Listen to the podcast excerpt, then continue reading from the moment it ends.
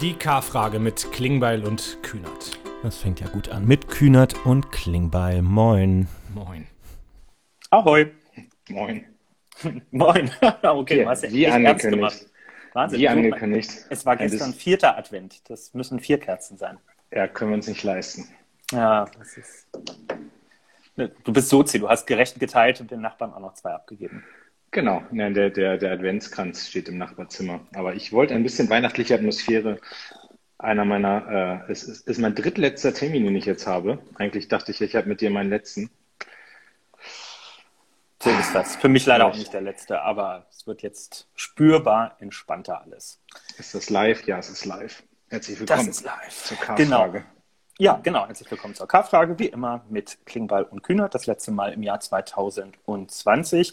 Und was mich und die Community natürlich wahnsinnig interessiert, Lars, wie war jetzt die Weihnachtsfeier mit deinem Team in der letzten Woche, ähm, wo ihr euch alle zu, Essen nach Hause habt liefern lassen, wenn ich das richtig in Erinnerung habe? Ja, also das war, das war toll. Also ich, äh, also ich sage eine Sache jetzt, vielleicht unter ökologischen Aspekten war das nicht das Beste, äh, weil jeder kriegt so ein großes Paket geliefert und muss dann ähm, selbst sich im Ofen äh, bei 160 Grad mehrere Minuten dieses Essen warm machen. Dann hast du noch so einen Beipackzettel, wie man das dekoriert und dann haben wir per Zoom lustige Spiele gespielt. Es war, nein, es war gut organisiert, aber es ist auch schön, alle mal zu sehen, ähm, nochmal zum Jahresende nochmal, weil viele ja im Homeoffice, also ich habe echt viele meiner Leute, ich weiß gar nicht, wann ich mein Team das letzte Mal zusammen gesehen habe. Und insofern war es schön, ähm, aber es ersetzt nicht die herkömmliche Weihnachtsfeier, wo man zusammensitzt, was isst, sich übelst betrinkt, nochmal über das Jahr herzieht und über den Rest. Wie, wie war eure Weihnachtsfeier im Team? Also, was habt ihr gemacht? Diese Stichelei ähm, würde ich jetzt eigentlich gerne ins Leere laufen lassen, aber zu zweit ist immer doof, wenn einer schweigt. Ähm, wie wir ja schon drüber gesprochen haben, war keine Weihnachtsfeier im Team Kühnert äh, vorgesehen. Wir holen das angemessen nach, wenn man wieder richtig feiern kann. Hm. Ähm, allerdings äh, mit, mit Benny war ich zusammen letzte Woche in einer anderen digitalen kleinen Weihnachtsfeier und wir sind tatsächlich auch irgendwann zum Spielen übergegangen und haben äh, Wer bin ich äh, über Zoom gespielt. Und es hat ganz gut funktioniert, muss ich sagen. Also sowohl was die Ausbeute anging, als auch so das Spielverfahren, ähm, kann ich nur empfehlen. Macht halbwegs Laune. Okay, Wenn man Team, was dein Team freut sich gerade, dass die Weihnachtsfeier nächstes Jahr nachgeholt wird. Ähm, genau. Bist du so ein Spieletyp? Nein, überhaupt nicht. Ich habe Okay. auch, ich habe letztens beim Aufräumen, bin, ist mir irgendwo die Region äh, wieder aufgefallen, wo irgendwelche alten Brettspiele aus meiner Kindheit noch eingelagert sind. Es ist mir aufgefallen, dass ich wirklich, seit ich bei meinen Eltern ausgezogen bin, die nie wieder angefasst habe. Kriegst du mich nicht hinterm Ofen vor mit. Wie ist das bei dir? Ich hasse Brettspiele. Also ich, ich wirklich so, es, es, also ich mache mich jetzt ein bisschen albern, aber wenn wir früher im Freundeskreis irgendwie, es gab dann echt so verrückt in meinem Freundeskreis die Idee, haben so Spieleabende zu machen. Und dann habe ich mich halt immer daneben gesetzt, habe getrunken und habe die ganze Zeit schlechte Laune verbreitet, weil ich keinen Bock auf diesen Spieleabend hatte. Es gibt genau zwei Brettspiele, die ich total mag, Monopoly und Hotel. Ähm, also beides so Hotel finde richtig- ich auch gut. Ja. ja, genau. Und das wollte ich jetzt auch loswerden, wenn, weil ich, äh, ich jetzt Silvester wahrscheinlich auch nicht drum herum komme zu spielen. Wenn irgendwer Hotel noch hat, das gibt's nicht mehr. Ich habe jetzt bei Amazon geguckt. Ich habe das noch. Ah, sehr gut. Kevin, ich brauche das ausgeliehen, bitte, ja? Also wenn du das Zu wann? äh, Silvester. Das kriegen wir hin. Die wichtigsten Sachen hier schon mal geklärt. Ähm, das zweite Thema, über das wir total wichtig reden müssen, aber das mit Hotel ist schon mal super. Ich, äh, ähm, Fokus Politiker Ranking ist ja auch so eine feste Kategorie bei uns mittlerweile. Äh, falls irgendwer vom Fokus, lieber Marc Etzold, falls der zuguckt, wenn ich neun Prozentpunkte hochgehe in dieser Umfrage, neun Prozentpunkte, Es sind Punkte, nicht Prozentpunkte. Genau, wenn ich das hochgehe und Armin Laschet nur acht Punkte hochgeht, warum steht in der Überschrift Armin Laschet? Warum setzt ihr auf solche Leute, auf Menschen ohne Zukunft? Und ähm, ich hätte auch gerne in der Überschrift gestanden. Also da ich weiß, dass der Etzold ab und zu zuguckt, äh, große Beschwerde. Ich bin neun Punkte hochgegangen, Laschet nur acht und in der Überschrift steht Laschet. Äh, wo bist du? Ich gucke nochmal, ich muss hier runterscrollen. Immer einen Platz über dir. Ja, aber äh, wir haben beide 88 Punkte. Ich Ja, habe es extra aufgemacht. 88 Punkte. Scheiß Zahl ist, aber genau. Und auch Weil- diese Woche aus Gewohnheitsrecht ich wieder einen Platz weiter vorne. Aber es ist, glaube ich, in Ordnung. gut, weil K vor L kommt oder was im Alphabet. Nee, das ist wie bei, wie bei der Formel 1. Bei Punktgleichheit am Ende der Saison entscheidet, wer die meisten Rennen gewonnen hat. Und das bin halt ich. Okay, na gut. Sei dir gegönnt. Also neun, Dankeschön. neun Prozent hoch und lieber Fokus, korrigiert das. Ich möchte gerne mal in der Überschrift stehen. März stürzt ab. Also die Überschrift lautet, Laschet macht Riesensprung, März stürzt ab. Klingbeil, Riesensprung, März stürzt ab, wäre eine schöne Überschrift. Nee, alles klar. Also Spaß beiseite. Naja, aber was, was, absolut Spaß beiseite, denn was uns beide ja schon mit Bezug auf das Fokus-Ranking am Wochenende beschäftigt hat, ist die Frage, war es dein energischer Einsatz für die Bewaffnung deutscher Drohnen, äh, der dazu geführt hat, dass du so durch die Decke gegangen bist in der Befragung? Ist das eine Position, die sich äh, demoskopisch rechnet? Ja, ich glaube schon, weil das, äh, weil das eine Position ist, die, ähm, die von vielen Leuten in diesem Land geteilt wird. Solange wir Soldatinnen und Soldaten in Auslandseinsätze schicken, sollten wir sie optimal ausrüsten. Und ich finde, wenn man diese Debatte richtig führt, dann müsste man über den Sinn von Auslandseinsätzen nachdenken. Aber solange es Auslandseinsätze gibt, bin ich dafür, dass wir, dass wir Drohnen haben. Und ja, ich weiß jetzt natürlich nicht, ob das die neuen Punkte sind. Ich glaube, äh, zeitlich passt das nicht ganz zusammen. Also insofern müsste es nächste Woche jetzt auch nochmal irgendwie so acht, neun Punkte nach oben gehen. Gut, dann können jetzt alle Journalistinnen und Journalisten mitschreiben. Die SPD wird nächste Woche anhand des Fokus Politiker in Rankings entscheiden, wie sie zur Bewaffnung dieser Drohnen steht. Ihr habt es alle in der Hand. Nun ja. Ähm, ganz kurz noch, um hier eine Sache aufzulösen. Es hatte vorhin noch jemand gefragt, wie spielt man denn jetzt eigentlich äh, Wer bin ich äh, über Zoom? Äh, man schickt sich Gruppennachrichten zu und zwar immer an all die Leute, die, äh, für die man nicht einen Namen ausgesucht hat. Den verrät man, wer die jeweilige Person ist. Das muss man nur gut koordinieren und dann funktioniert das am Ende auch und dann kann man da viel Spaß beim Spielen haben. Wir haben es für euch getestet. Ähm, was gibt es sonst Neues? Ähm, was gibt sonst Neues? Naja, ähm, ehrlich gesagt, ich, ich mache mir seit Tagen Gedanken um meine Weihnachtsgeschenke, weil ich ja so ein Last-Minute-Käufer bin und das geht jetzt alles nicht. Und äh, ich irgendwie immer so wenig Lust verspüle, auf den letzten Drücker irgendwelche Online-Sachen zu bestellen. Und jetzt ist echt die Frage, was man, was man sinnvoll verschenkt äh, in diesem Jahr, ohne jetzt einfach nur irgendwelche fantasielosen Gutscheine zu überreichen, in denen drin steht, wenn irgendwann mal wieder normale Zeiten sind, gehen wir schön essen ins Theater oder sonst irgendwo hin. Das finde ich jetzt auch ein bisschen doof. Ähm, ja, und so richtig eine Auflösung habe ich dafür noch nicht gefunden. Vielleicht muss ich am Ende lauter Fresskörper an Leute verschicken am Donnerstag. Mal gucken. Hm. Gut. Weihnachtsgeschenke äh, kann ich nichts zu sagen. Ich habe ja schon letztes Mal gesagt, ich habe meine schon alle besorgt, aber ich kann jetzt keine Tipps geben, weil dann kann man herleiten und ich weiß, dass meine Eltern hier manchmal auch gucken. Liebe Grüße. Äh, das wäre, das wäre, äh, wäre zu wäre zu einfach. Ja, ich habe äh, sehr lustig, lustig, na lustig ist vielleicht das Falsche, aber ich habe Namen eine ganze Reihe von Videokonferenzen und Telefonkonferenzen noch hier im Homeoffice gemacht. Und vor meinem Haus ähm, war den ganzen Nachmittag, also ich bin noch in Berlin, weil heute auch nochmal im Bundestag, ähm, vor, vor, der Wohnung hier, die ich habe, den ganzen Tag irgendwelche Corona-Demos. Also die sind hier so mit, mit Autos durch Charlottenburg gefahren, mit Lautsprecherwagen und haben den ganzen, das ist auch gleichzeitig mein Lowlight übrigens, also ich leite da mal dezent über ähm, hm. und den ganzen Zeit hier rumgefahren mit Lautsprecheransagen, äh, lasst euch nicht impfen, dieser Impfstoff ist eine politische Maßnahme, um euch einzuschüchtern und dann aber wirklich so 70, 80 Autos hintereinander mit, mit Hupen und Lautsprechern und also du fragst dich ja wirklich, was ist hier los? Also wie viel Energie wenden diese Menschen auf, um jetzt hier Gesellschaft zu spalten? Also das ist schon phänomenal, was hier, was hier heute los war. Ich, äh aber offensichtlich ja nicht mit so durchschlagendem Erfolg. Ich habe heute wieder eine aktuelle Umfrage gesehen. 35 Prozent etwa sagen, dass sie sich sofort impfen lassen würden und weitere knapp über 30 Prozent sagen, sie warten noch ein bisschen ab. Ehrlicherweise werden die meisten ja sowieso noch ein bisschen abwarten müssen ja. äh, und sind aber grundsätzlich auch bereit. Und ähm, das sind ja schon mal ganz gute Zahlen, so in Richtung von 65, 70 Prozent, auf die man da am Ende kommt, ähm, mit denen man auf jeden Fall arbeiten kann. Nur gut 14, 15 Prozent haben per se und rundheraus gesagt, ähm, dass, äh, dass sie das äh, für sich ablehnen. Gut, das ist dann natürlich auch zu akzeptieren, aber es scheint mir jetzt keine besonders große Gruppe zu sein.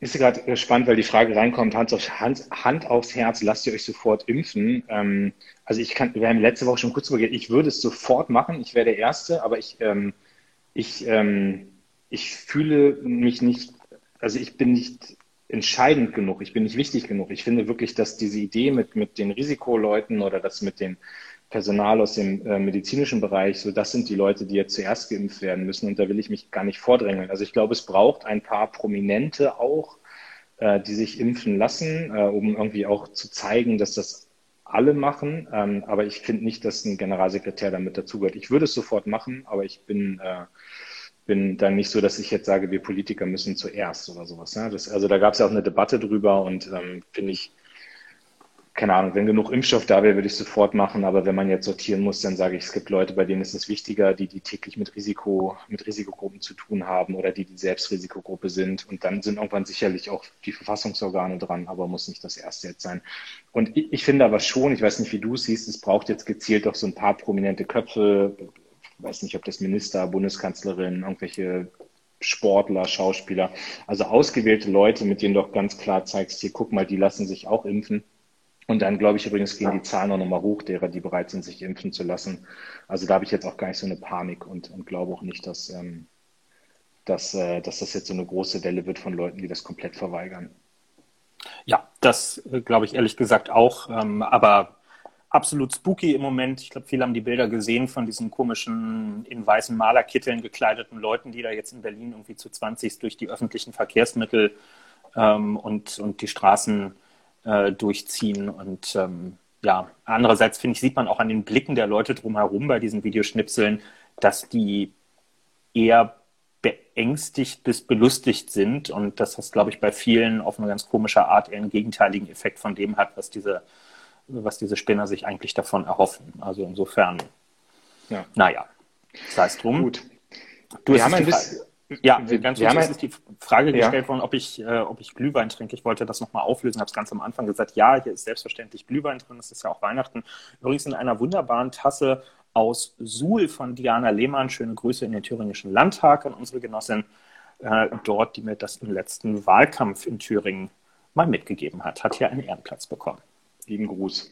Ähm, ich habe gerade das Signal gekriegt aus der Regie äh, von hm. dem Team, was das hier alles professionell produziert und hinter uns steht und äh, aus, also aus der, aus, der, aus der Regie, dass wir sehr schnell zu unserem Spezial überleiten sollen. Ähm, wir haben uns für heute ein bisschen was einfallen lassen, aber ich, ich würde trotzdem ganz kurz, also ich, Highlight, Lowlight sollten wir machen. Ich habe meinen Lowlight gerade schon genannt. Das sind diese ganzen Impfgegner, die heute jetzt auch noch irgendwie ganz real vor meiner Tür rumgetanzt sind. Was ist dein Lowlight? Ja, ehrlich gesagt, es waren jetzt nicht so die mega Lowlights, aber was mich jetzt wirklich geärgert hat, äh, das hast du von mir auch schon an anderer Stelle lesen können, ist diese vollkommen absurde Diskussion über eine mögliche Paketsteuer, die da jetzt in den letzten Tagen gerade äh, aufgekommen ist. Das fand ich wirklich, also das, das war so unkreativ für alle, die es nicht mitbekommen haben.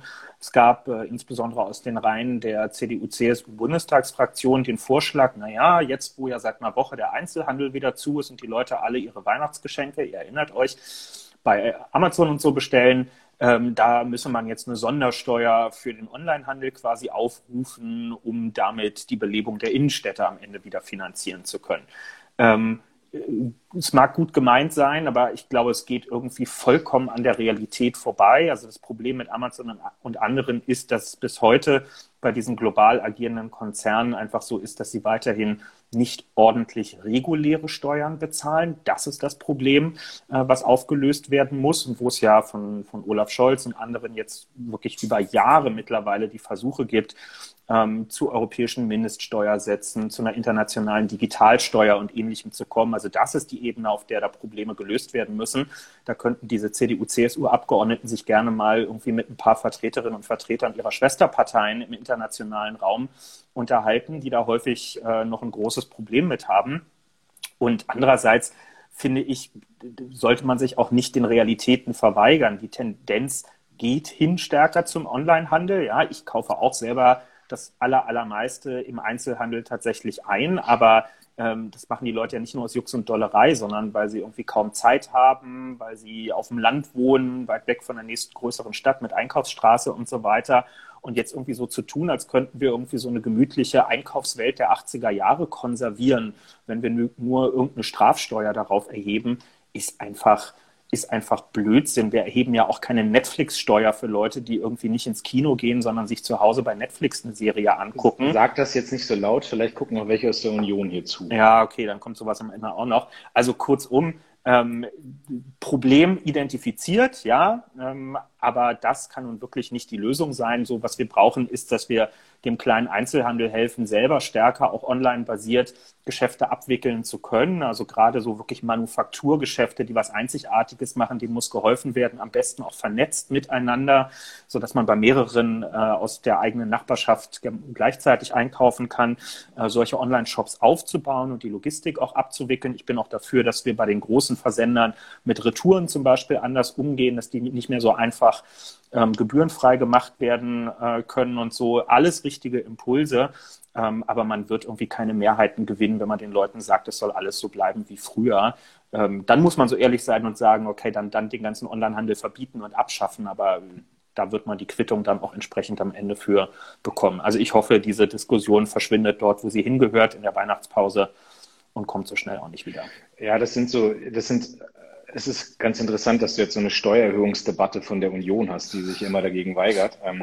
Und dann sage ich auch, lass uns doch mal lieber drüber reden, dass wir Amazon irgendwie fair besteuern. Ich meine, das blockiert die Union ja auch immer gerne. Und lasst uns mal drüber reden, dass die Beschäftigten, das hat hier gerade auch jemand in der, in, in der Timeline geschrieben, dass die Beschäftigten ordentliche Arbeitsbedingungen haben. Liebe Union, da werden wir euch nicht bei aufhalten, äh, dass wir das gemeinsam hinkriegen. Äh, aber da blocken sie dann. Ja, true, stimmt, großes Thema. Aber ich habe auch so gedacht, als ich den Vorschlag gelesen habe, das ist wahrscheinlich so ein Vorschlag, wo irgendwelche Hinterbänkler aus der Union jetzt so drei Monate dran gearbeitet haben, um zu gucken, wann sie diesen Vorstoß platzieren und ähm, dann tauchen sie jetzt mal drei Tage in den Nachrichten auf. Herzlichen Glückwunsch dazu. Seien gegönnt.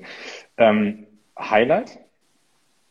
Äh, der Highlight der letzten Woche ist das, was ich vorher schon angekündigt hatte. Ich war beim Sportstudio, äh, bei, bei, bei der Sportschau Thema äh, letzten Mittwoch. Ähm, und habe dort äh, abends mit Thomas Hitzelsberger unter anderem äh, und auf Einladung von Jesse Wellmann über Homophobie im Fußball ähm, gesprochen. Fritz Keller, der DFB-Präsident, war auch zugeschaltet mit einem mit einem interessanten Auftritt, sagen wir es mal so. Ähm, ich hörte davon. Ich hörte, dass du darüber gelacht hast. Ja, ich, ich wusste nicht, dass ich im Bild bin. Das war ein bisschen unangenehm. Anscheinend haben die zwischendurch wieder, während er geredet hat, zu uns ins Studio gestellt und wir mussten halt alle lachen, weil er einfach schon bei seinen Eingangsworten die ganze Zeit so die Augen nach unten hatte, weil man halt merkte, er musste die Kernbotschaften von einem Zettel ablesen, äh, den er sich vorher zurechtgelegt hatte. Und dann ging es halt irgendwie so, wir als Deutscher Fußballbund sind gegen Homophobie und für Akzeptanz. Und da so, Mensch, also den Satz hätte der jetzt auch vorher so merken können. Äh, ich kaufe es ihm auch grundsätzlich ab. Also ich habe da jetzt an seiner persönlichen Haltung keine Zweifel, aber es, ach, es bestätigt ja so ein bisschen das Bild von dem leicht angestaubten deutschen Fußballbund. Egal, war eine sehr gute Sendung, hat, hat Spaß gemacht. Thomas Hitzelsberger ist ein super entspannter ähm, und, und netter Kerl, mit dem man da in und auch nach der Sendung super reden konnte. Und ja, war eine, war eine ganz tolle und nochmal andere Erfahrung und äh, wieder ein Häkchen auf der Lebens-To-Do-Liste sozusagen. Sehr gut.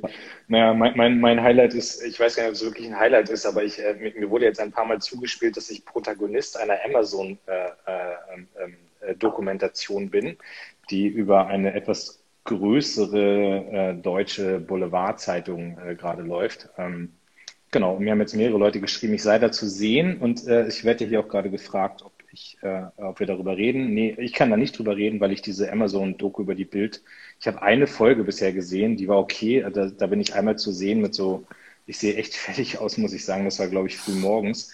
Äh, und ansonsten habe ich mich gefragt, ob es irgendwann auch in Folge zwei bis sechs Szenen gibt, wo Julian Reichelt ohne was zu essen zu sehen ist. Aber äh, verratet das bitte nicht. Ich äh, bin gespannt und werde es mir noch angucken. Ansonsten ist mein Highlight, glaube ich, dass jetzt Weihnachten ist. Ich werde es ihm nicht weiter sagen, kann ich dir versprechen. Ja, ich weiß, du tauchst noch nicht auf in der Serie. Du Nein. meidest den Laden ja konsequent. Gut, ja. siehst du, ich bin jetzt bei Amazon, du nicht. So, aber du bist dafür bei Hitzelsberger. Auch okay. Ähm, so, jetzt sind wir ganz schnell durch durch die Highlights und Lowlights und jetzt haben wir ein bisschen was vor. Willst du erzählen oder soll ich? Fang du doch mal an. Wir haben uns überlegt, die K-Frage diesmal ein bisschen anders aus, auszuschlachten, die Weihnachtsedition, und haben mal ein paar ähm, bekannte Freunde, Menschen, die wir, die wir toll finden, die wir wichtig finden, die wir kennengelernt haben, auch in den letzten Monaten gefragt, ob sie uns eine K-Frage stellen wollen. Und ähm, da waren wir jetzt fleißig unterwegs, haben ein paar Leute gefragt. Ich habe ein paar Absagen gekriegt, aber ich habe auch viele Leute, die zugesagt haben. Und ich weiß nicht, wie es bei dir ist. Ähm, wir haben uns nicht vorher ausgetauscht drüber, aber fünf habe ich mitgebracht. Boah! Fünf K-Fragen. Okay, dann weiß ich, warum dein Team hier so einen Druck gemacht hat, dass wir schnell zu dem, zu dem Thema übergehen, wenn du fünf hast. Ich habe jetzt mal bei zwei einen Cut gemacht, weil ich Angst hatte um äh, unser zeitliches Pensum. Aber okay, dann das, das kriegen wir schon hin. Hast ähm, du es als Sprachnachrichten oder als Textnachrichten? Ich habe einmal eine Sprachnachricht und einmal als Textnachricht, wobei ich jetzt hier gleich mal gucken muss, wie wir das hinkriegen, dass man die Sprachnachricht auch verstehen kann. Mal schauen. Die K-Frage. Gut. Äh, ich schlage vor, ich fange an, weil ich, das wenn ich fünf, ergibt Sinn, äh, wenn, wenn, du fünf, fünf habe. Ähm, Kannst du erstmal sagen, warum sagen Leute ab bei sowas? Dem Kühnert stelle ich keine Frage oder habe keine Zeit oder? Es war einer, der abgesagt hat. Ja. Äh, der ist äh, Fußballnationalspieler und der hatte keine Zeit. Ja, das ist da ist man also ehemaliger Fußballnationalspieler, der hatte keine Zeit. Ähm, ich, keine Ahnung, so wie ich weiß nicht, also der Schreckgeschwenk Kühner, das funktioniert ja auch nicht mehr. Du bist ja so, so normal geworden, Kevin, das passt ja Normal. Beim so, nächsten Mal äh, reden wir ein bisschen mehr über bewaffnete Drohnen. Dann ich habe die hier, der, können, wir können wir gerne machen, dann überzeuge ich dich auch noch. Ich habe die so der, der Länge nach sortiert hier bei mir. Ähm, machen wir ganz kurz oder ganz lang? Womit fangen wir an? Oder sag mal eine Nummer. Äh, die vier bitte. Ja, okay, ich, also die vier. Ich versuche das jetzt mal abzuspielen, ja? Es mhm. ist, äh, das kann ich sagen, äh, du musst jetzt hören, wer es ist. Äh, also, es ist Marie Vandenbenken und ich versuche es mal abzuspielen. Lieber Kevin, lieber Lars, Hörst du's? euch eint ja eine Sache, nämlich, dass ihr keine Ahnung von Fußball habt. FC Bayern-Fans, ausgerechnet ihr. Da kann man echt nur sagen, nicht alles, was rot ist, ist gut. So lautet dann auch meine Frage. Wie war das, als Bayern-Fan die gesamte Kindheit gehänselt zu werden? Und Zusatzfrage, was ist da eigentlich in der Erziehung bei euch falsch gelaufen? So, Kevin, was ist falsch gelaufen bei dir in der Erziehung, dass du Bayern-Fan geworden bist und wie ist das, gehänselt zu werden? Marie ist übrigens äh, Borussia Dortmund-Fan, aber ich glaube, da sollten wir jetzt nicht, äh, nicht irgendwie. Nein, man soll bei am Boden liegenden auch nicht nachtreten. Das ja. ist Liebe das gehört sich einfach nicht. Ähm, wie ist das nochmal mit Parteiausschlussverfahren? Das sind die Voraussetzungen. Egal, das besprechen wir nochmal separat. Also, ähm, ich bin überhaupt nicht gehänselt worden in der Kindheit ähm, dafür. Ich glaube wirklich auch von, von, von Bayern-Fans, die ich so aus dem Münchner Raum, vor allem aus dem Münchner Umland kenne, die härtesten Auseinandersetzungen als Bayern-Fan hat man dort direkt vor Ort, weil man ja zum Beispiel auf eine Spezies von Menschen trifft, die man hier bei uns überhaupt nicht hat, nämlich 60er. Ähm, während man irgendwie mit einem Bayern-Trikot im Sportunterricht oder beim, beim, beim Vereinssport damals eigentlich sehr gut mit dabei war. Also mein altes Jens Jeremies Trikot von Anfang der 2000er ähm, befindet sich immer noch in meinem Schrank und hat mir auch, was den Faktor Beliebtheit angeht, große Dienste erwiesen äh, in den letzten 20 Jahren tatsächlich. Da kann ich mich nicht äh, beschweren. Und was das Elternhaus angeht, mein Vater hat überhaupt nichts mit Fußball zu tun. Also bei mir ist der prägende Fußballfaktor in der Familie immer meine Mutter gewesen. Ähm, und äh, die ist äh, Bayern-Fan durchaus und ähm, hat, glaube ich, irgendwie viel so mit den ganzen Jahren Klinsmann und so weiter zu tun gehabt. Damit konnte sie irgendwie damals gut was anfangen. Mit der hatte ich auch meinen, meinen ersten Stadionbesuch. Dann, ich glaube, 98, als Hertha in die Bundesliga aufgestiegen war, sind wir dann zum Bayern-Auswärtsspiel ins Olympiastadion äh, gegangen zusammen. Ähm, und ich bin sehr, sehr dankbar dafür, dass sie den ganzen Spaß mitgemacht hat und mir sogar noch eine sehr hübsche Fahne vorm Stadion gekauft hat, die ich äh, stolz den ganzen Tag umklammert und mit mir rumgetragen habe. Vielen Dank an meine Mutter an dieser Stelle. Wie war ich das bei ja, dir früher? also ich bin Bayern-Fan geworden, weil mein Vater HSV-Fan war. Das war meine rebellische Art. Also mein, äh, mein, mein Rebellentum hat mich zum Bayern-Fan gemacht. 82, 83 HSV vorne, ich dagegen äh, und äh, war immer halt Bayern gegen HSV und dann äh, wird man das. Dann sucht man sich ja so ganz viele Aushilfsgründe, also antifaschistischer Verein, die, äh, der jüdische Präsident und so weiter und so fort. Denn die Farbe rot natürlich. Ähm, und ich finde vor allem, man wechselt seinen Verein nicht. Ähm, und äh, gelitten habe ich auch nur begrenzt. Ähm, ich kann mich so an zwei, drei Szenen erinnern, die echt schlimm waren. Also 99 Champions League Finale, als wir das in den letzten beiden Minuten da äh, verbockt haben. Ja. Ich weiß noch, da habe ich in Hannover studiert und ich hatte noch ein Festnetztelefon und mein kompletter Freundeskreis rief mich an nach Abpfiff, um zu wissen, ob ich das Spiel auch gesehen habe. Ähm, und dann habe ich halt irgendwann das Telefon rausgerissen aus der Wand und habe das weggeworfen. Und das zweite Mal, da waren wir äh, in Hamburg, mein, meine kompletten Kumpels, alle HSV-Fans, und dann hat Bayern, ich, ich glaube, durch so einen ungerechtfertigten Elfmeter gewonnen. Und als wir dann zurückkamen zum Auto, wo wir uns, weil ich war ja in der Bayern-Kurve, die waren dann in der HSV-Kurve, dann hatten wir uns verabredet zum Nachhausefahren, da waren sie weg. haben sie mir einfach stehen lassen im Stadion. Aber das hält man nach so einem Sieg auch aus. Also das, damit komme ich klar.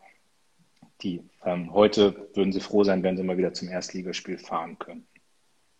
Ja, das stimmt allerdings. Champions League Finals erinnere ich mich auch noch sehr gut dran. Das äh, 99er äh, Finale, das war, das war richtig hart. Ne? Das war in, in Camp Nou, glaube ich, damals in Barcelona gegen mhm. Manchester United äh, mit den beiden Toren da in den, in den Schlussminuten. Und dann aber natürlich umso schöner zwei Jahre später, 2001, das Finale gegen Sevilla.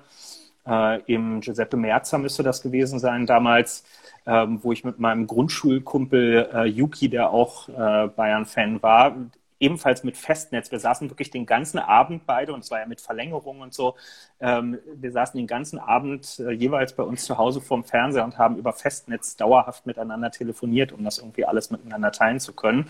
Durften ja. beide länger wach bleiben, als wir das normalerweise in der Zeit gedurft hätten. Es war, ähm, ja, das, das ist ein sehr prägendes und sehr schönes Ereignis ähm, gewesen. Und weil es jetzt hier auch einige in den Kommentaren ansprechen, sowas hält auch lange an und hilft manchmal auch darüber hinweg, wenn es gewisse Vereinsoffizielle äh, gibt, die dann hin und wieder mit diesem oder mit jedem Auftritt auffallen, wo man sich mit gerne mit mehr als den zwei zur Verfügung stehenden Händen vor die Stirn schlagen würde, um zu fragen, in welchem Jahrhundert bist du eigentlich stecken geblieben? Aber gut, das äh, so ist das mit dem Fußball.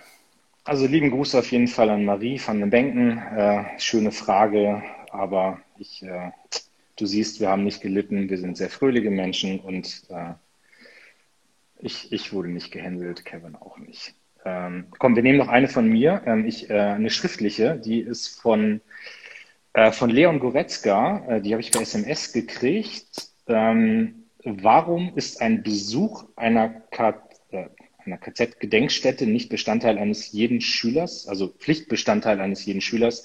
Was unternehmt ihr, damit die Erinnerungskultur nicht in Vergessenheit gerät? Ähm, Kevin, fang mal an. Ähm, ja, super gute Oder Frage. Zunächst mal irgendwie Props an, an Leon Goretzka an der Stelle ähm, für das Interview zum Thema äh, AfD jetzt äh, oder den Beitrag zum Thema AfD unter anderem, die er als Schande für Deutschland bezeichnet hat. Er hat sich ja vor einer Weile auch mit, mit der äh, Shoah-Überlebenden, mit Margot Friedländer äh, beispielsweise getroffen. Also finde ich richtig stark, was er da im Moment äh, abfeuert in puncto gesellschaftliches Engagement. Das geht echt weit über das hinaus, was die meisten da in seiner Position ähm, machen. Ähm, ich, ich habe eben gerade überlegt, ist das wirklich näher? Also es scheint, es ist nicht Pflichtbestandteil irgendwie von, von Schulunterricht. Natürlich Auseinandersetzung mit Nationalsozialismus und ich glaube, es wird in den meisten Curricula, also in diesen Rahmenlehrplänen, auch ausdrücklich als Möglichkeit empfohlen, sich dem Thema anzunähern, dass man auch direkt hinfährt. So, es ist ja leider aufgrund der, der Ausmaße dieses Vernichtungssystems damals so, dass die meisten nicht sonderlich weit fahren müssen, um in die nächste Gedenkstätte ähm, zu kommen. Aber es stimmt, ähm, es ist nicht verpflichtend. Bei mir war das damals so. Wir sind im, war ja an der Berliner Oberschule und wir sind nach, nach Oranienburg, nach Sachsenhausen in das ehemalige Konzentrationslager dort ähm, gefahren, haben uns die Gedenkstätte angeguckt und eine Führung gemacht. Und das ist, ich hatte schon die Wahrnehmung, dass das ähm, jetzt vielleicht weniger bei mir, aber bei vielen anderen, die jetzt nicht so mega Politik interessiert waren, einen krassen Eindruck hinterlassen hat, weil es ist was anderes, in einem Buch darüber zu lesen oder vor diesen Krematorien einfach zu stehen, vor diesen Öfen zu stehen. Man muss es ja so richtig klar ähm, dann auch sagen und einfach zu, zu verstehen, was dort passiert ist oder an diesen Erschießungsstellen. Ich will das jetzt irgendwie nicht zu sehr im Detail ausschmücken, wir wissen ja auch alle im Wesentlichen, worum es da geht, aber ähm, da, da kann man nicht mehr so eine krasse innere Distanz dazu aufbauen und merkt auch, dass das ähm, das ist eben nicht in früher Vorzeit gewesen, sondern es ist einige Jahrzehnte her und die Überreste davon stehen noch greifbar da. Man kann die besuchen ähm, und ähm, das, glaube ich, schon hilft vielen. Insofern, ja, ich würde mich der Forderung immer anschließen und sagen, es gehört dazu. Ich habe heute gerade, ich hatte heute Abschlussrunde mit meiner mit meinen Leuten, mit denen ich irgendwie für einen Teil unseres SPD-Wahlprogramms im nächsten Jahr zu tun hatte. Da gehört auch der Kulturteil mit dazu und mhm.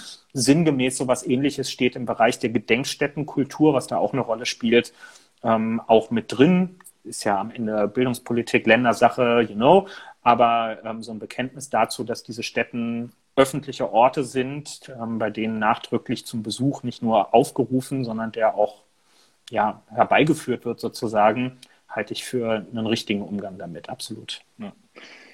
Nee, es ist also erstmal in der Tat äh, große, großes Kompliment für dieses äh, Interview gestern in der Welt. Äh, wer das noch nicht gelesen hat, sollte es mal nachlesen. Und ich bin ja auch, ich habe das ja schon ein paar Mal gesagt, dass ich großer Fan bin auch äh, davon, dass, dass es Leute wie Leon gibt, die sich jetzt gesellschaftspolitisch engagieren und auch da irgendwie eine Stellung haben sagt in diesem Interview auch als Nationalspieler ist man sowas wie Außenminister in kurzen Hosen oder sowas ist, glaube ich, die Formulierung. Und da ist ja was dran, weißt du? Und ich meine, du kannst irgendwie das Bild haben von dem Fußballer, der irgendwie die geilsten Autos fährt und irgendwie goldene Steaks isst. Oder du hast halt ein Bild von einem Fußballer, der sich mit KZ-Überlebenden trifft und irgendwie an an, äh, an, an die Verantwortung auch appelliert, die jeder Einzelne trägt. Und das finde ich erstmal total wichtig. Und ich finde es sympathisch und ich glaube auch, man muss immer wieder zurückspiegeln, man braucht solche Leute und die müssen gestärkt werden. Ähm, ich finde, es muss Pflichtteil ähm, der Schule sein, äh, eine KZ-Gedenkstätte zu besuchen. Ähm, und ich habe aber auch schon mal hier bei uns im Podcast gesagt, ich würde mir eigentlich auch wünschen, dass auch Pflichtteil wäre, sich mit dem jüdischen Leben heute in Deutschland auseinanderzusetzen ähm, haben wir vor ein paar Folgen erst drüber geredet, ne? weil ich halt Junge vom Dorf, du merkst, also ich habe das erste Mal jüdisches Leben hier in Berlin kennengelernt. Ähm, und ich glaube, das muss, das muss halt viel stärker werden. Aber die Auseinandersetzung gehört dazu und man hat das große Problem, dass die ganzen, dass die ganzen Zeitzeugen, dass die alle jetzt schon wahnsinnig alt sind, dass es leider immer, immer weniger werden. Und deswegen finde ich zum Beispiel auch die Frage wichtig, wie man das, das ganze Wissen jetzt auch sammeln kann, digitalisieren kann, wie man, wie man Videomaterial schafft und wie man dafür sorgt, dass das transportiert wird, auch in die Zukunft dann. Ja, und das war, das war, ähm, Ah, okay, ich sehe gerade, das war ein Zitat von Fritz Walter mit den Außenministern in kurzen Hosen, aber trotzdem passt es ja. Schön, so komm, dann mach du mal deine erste. Wir wollen ja alle durchhaben. Ich habe eh noch so, so, sehr lange Sprachnachrichten, die ich noch dir vorspielen will, weil es echt gute Fragen auch sind. Ja, bei, bei, mir sind die Leute relativ hart mit den Fragen eingestiegen. Ich weiß nicht, ob das an deren Gemütslage lag oder daran, dass die Frage an dich geht. Ähm ich habe meinen halt immer gesagt, ey, fragt, was ihr fragen wollt. Und deswegen, manches ist politisch, manches ist interessant, manches ist spaßig. Jetzt bin ich mal gespannt, was die harte Frage ist. Ja, ich lese mal, lese mal vor. Ich habe Sascha Lobo um eine Frage gebeten, der mir auch eine geschrieben hat. Und die lautet wie folgt. Äh, viele Selbstständige spüren ebenso wie ich, also Sascha Lobo, ein großes Maß an, Zitat, Verachtung durch die SPD. Wir sind zum Beispiel bei den Corona-Hilfen maximal benachteiligt, wenn nicht verarscht worden. Während von unseren Steuergeldern Festangestellte wie Konzerne etwa mit Kurzarbeitergeld äh, zugeschüttet werden finde ich strukturell richtig. Aber warum macht es mir die SPD mit ihrer Herablassung gegenüber unternehmerisch Selbstständigen so irre schwer? Wie möchte zum Beispiel die SPD der kommenden massiven Altersarmut von Selbstständigen in Kultur- und Kreativberufen begegnen? Puh, hartes Brett. Hartes Brett, aber trotzdem gute Frage und auch eine Sache, mit der wir uns ja total auseinandersetzen müssen. Und Sascha war ja auch bei uns auf dem, auf dem Debattencamp und ähm, ist ja, Sascha ist ja bekannt für klare Aussprache und deutliche Worte und damit löst du auch Debatte aus. Ne? Also ich, ich würde aber trotzdem widersprechen, dass die Selbstständigen nicht auf der Agenda standen. Aber natürlich ist es was anderes, ob du für 40.000 Beschäftigte bei VW eine Lösung suchst, weil dann machst du Kurzarbeitergeld und das gilt für alle 40.000, funktioniert das. Oder du machst was für diese ganze zersplittete äh, äh, ähm, Gruppe der Selbstständigen. Ne? Und ich meine, da haben wir auch schon mal drüber geredet. Dann hast du halt Schauspieler A, für den greift ein Mittel, bei Schauspieler B greift es nicht mehr, weil der ist nicht in der KSK oder der ist unstetig beschäftigt. Und das ist ein totales Problem. Und deswegen ist das, also wenn ich heute sagen müsste, was sind eigentlich eine der, der drei, vier großen Learnings aus dieser Corona-Zeit, dann ist das, wir brauchen ein anderes System der sozialen Absicherung bei Solo-Selbstständigen. Das brauchen wir einfach. Wir brauchen eine Pflichtversicherung. Wir müssen gucken, wie wir den kriegen. Rente, Gesundheit. Ähm, das muss kommen. Ich habe da mit Carsten Broster, dem Kultursenator aus Hamburg, auch schon drüber geredet, der jetzt ein paar Sachen auch fürs, fürs Wahlprogramm schreibt. Und weil jetzt gerade jemand hier reinschreibt, bedingungsloses Grundeinkommen, da bin ich halt nicht von überzeugt. Ja, ich meine, also ich, ich, ich bin gar nicht ablehnend gegenüber solchen Grundeinkommensideen oder ich stampf die nicht in den Boden oder sowas, aber ich, ich bin nicht davon überzeugt, dass das für alle passt und ich glaube auch nicht, dass das die Lösung für alle Probleme ist. Irgendwie, ob so ein Till Lindemann von Rammstein, warum soll man dem Geld geben? Ja, also nicht wegen der Musik, sondern weil der hat ja genug. Ähm, und ich äh, so und also so, also schon auch wegen der Musik, aber das ist eine andere Sache. Ja, da, da, wollte ich jetzt ja nicht, also das kann ja jeder bewerten, wie er will. Ja, so. Ähm, aber zu sagen, der Staat gibt allen gleich viel Geld und dann kann jeder mal gucken, was er damit macht, das ist so ein Problem. Und es gibt halt auch Leute, das gehört zur Wahrheit mit dazu. Das sehe ich immer in diesen Sozialkaufhäusern, die brauchen irgendwie auch ein bisschen ein, die brauchen den Staat auch. Also die müssen den Staat auch ran ums Recht kommen. Das ist jetzt, die Debatte führen wir mal wann anders, das würde den Rahmen sprengen. Äh, aber Sascha hat auf jeden Fall recht, dass was passieren muss. Ist für mich ein großes Learning der Krise und mittlerweile haben wir auch, und da hast du Druck gemacht, da habe ich Druck gemacht, mittlerweile haben wir dafür gesorgt, dass bei den Überbrückungshilfen jetzt die Selbstständigen mit dabei sind. Es gibt sogar ein eigenes Programm, was Olaf Scholz jetzt mit der Neustarthilfe auf den Weg gebracht hat. Wir haben mit der November- und Dezemberhilfe, die können auch die Selbstständigen äh, in, ähm, in Anspruch nehmen. Also da ist schon was passiert und das hat damit zu tun, dass Leute laut waren und das ist auch gut so. Ja, wichtig ist wirklich, die Leute in die regulären Versicherungssysteme reinzuholen. Ne? Also es klingt immer so einfach, aber man muss sich ja klar machen, bei einer bei einem klassischen Angestelltenverhältnis ist es ja einfach so, dass die Sozialversicherungsbeiträge mittlerweile dank SPD wieder 50-50 von Arbeitgeberseite und Arbeitnehmerin-Arbeitnehmerseite getragen werden. Aber wer solo selbstständig ist, hat ja keinen Arbeitgeber, der diesen Anteil übernehmen kann, was dazu geführt hat, wenn die Leute sich da versichert haben in der Vergangenheit, ähm, dass sie unglaublich hohe Beiträge zahlen mussten. Und wenn sie jetzt nicht, wie bei Sascha Lobo, das darf ich sagen, weil ich weiß, dass er da auch selber ein bisschen Augenzwinkern drauf guckt. Wenn man jetzt nicht wie Sascha Lobo sehr erfolgreich ist mit dem, was man tut, dann ist das für viele eben kaum leistbar ähm, gewesen. Klar, es gibt die Künstlersozialversicherung, eine Sache, die ja auch die SPD mal geschaffen hat, aber gerade in Krisenzeiten wie im Moment merken wir natürlich, wenn unverschuldet Honorare wegbrechen oder ähnliches, dann entstehen einfach Probleme. Dann kannst du zwar Ersatzzahlungen leisten, dann ist aber die Frage, werden aus denen auch Beiträge abgeführt an die Sicherungssysteme? Also erwerbe ich daraus Ansprüche auf, äh, auf so eine Form von Arbeitslosengeld? Was macht das mit den Rentenansprüchen später und so weiter? Das ist halt alles noch relativ ungeklärt. Und auch da kann ich sagen, ähm, mein, mein Programmteil fürs SPD-Wahlprogramm umfasst ja auch diese ganzen Sozialstaatsfragen, nicht nur auch die Kultur. Ähm, und das hat uns alles in unserer Abschlussrunde heute beschäftigt. Und zu all dem wird es wie ich finde, sehr konkrete Antworten in dem geben, was wir da aufgeschrieben haben. Und wir werden das ja auch in, weiß ich nicht, einem Monat oder so, werden wir das ja den ersten Entwurf verabschieden und dann kann man sich das auch angucken und mit uns darüber auseinandersetzen. Genau. Allerdings muss ich ihm mit seinem Seitenhieb irgendwie, was große Konzerne angeht, echt auch recht geben an der Stelle ich habe bis heute nicht richtig verstanden, warum wir mit der massiven Milliardenunterstützung für die Lufthansa nicht mehr Einflussmöglichkeiten im Unternehmen bekommen haben. Und da ja. geht es nicht nur um die, äh, um die Entlassungen, die kann ich ja, oder den Abbau von Arbeitsplätzen. Das kann ich ja insoweit sogar noch verstehen, dass wahrscheinlich der Bedarf an Arbeitskräften bei der Lufthansa echt auf absehbare Zeit niedriger sein wird als das, was an Personal da ist. Ist dann eben die Frage, wie man das gestaltet, ohne betriebsbedingte Kündigung. Aber ich habe einen Berührungspunkt gehabt. Der Bruder von einem guten Freund von mir ist über so eine Akademie der Lufthansa in der Pilotenausbildung zuletzt gewesen. Und die werden, die versuchen da, diese Leute massiv mit Unterdrucksetzung und ähnlichem aus diesen Ausbildungsgängen im Moment äh, rauszudrängen, obwohl die einen Vertrag eben miteinander geschlossen haben, weil die halt kalte Füße kriegen bei der Lufthansa und wissen, so viel Personal im fliegenden Betrieb brauchen sie am Ende in der Zukunft gar nicht. Und das ist ein Ding, ähm, also da klemme ich mich auch noch mal hinter. Ähm, das verstehe ich nicht, wenn ein Unternehmen überhaupt nur noch existiert, weil der Staat eingesprungen ist, was okay ist grundsätzlich bei so vielen Beschäftigten, dann darf daraus nicht so ein Wildwest-Verfahren am Ende folgen. Das ist einfach unsozial. True. Next one. Okay, und du musst mir aber versprechen, äh, die Antwort bitte ohne das Wort verstaatlichen, ja? Mhm. Na gut. Äh, von Caro Dauer. Mich würde folgende Frage total interessieren, nämlich wie sind eigentlich die Zukunftsperspektiven durch die Corona-bedingten hohen Kosten für die kommende Generation einzuschätzen. Das würde mich total interessieren. Und ja, in diesem Sinne, ganz liebe Grüße, eure Karin. Genau. Vielen Dank, Caro, für die Frage. Also Zukunftsperspektiven, junge Generation, hohe Kosten, Corona. Kevin. Gute K-Frage. Total gute K-Frage, absolut. Könnte man einen ganzen eigenen Abend drüber machen. Ich versuche mich mal auf wenige Punkte zu beschränken. Ähm, und ich finde, man muss einmal zurückgucken.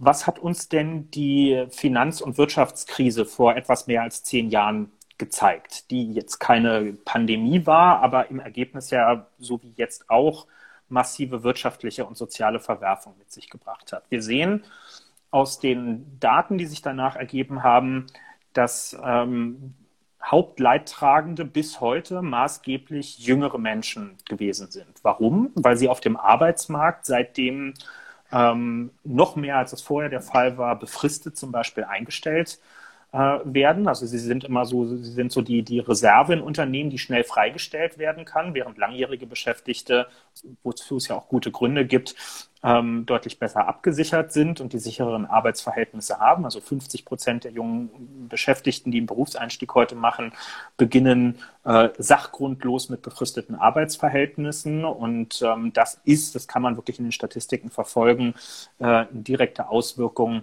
von damals gewesen. Das heißt, eine der Hauptbelastungen für junge Menschen nach der letzten großen Krise ist nicht die Schuldenlast ähm, gewesen. Die Schuldenlast ist damals in Deutschland beispielsweise auf 80 Prozent hochgegangen. 80 Prozent heißt immer 80 Prozent unseres Bruttoinlandsprodukts, also dessen, was an Waren und Dienstleistungen im Jahr umgesetzt wird.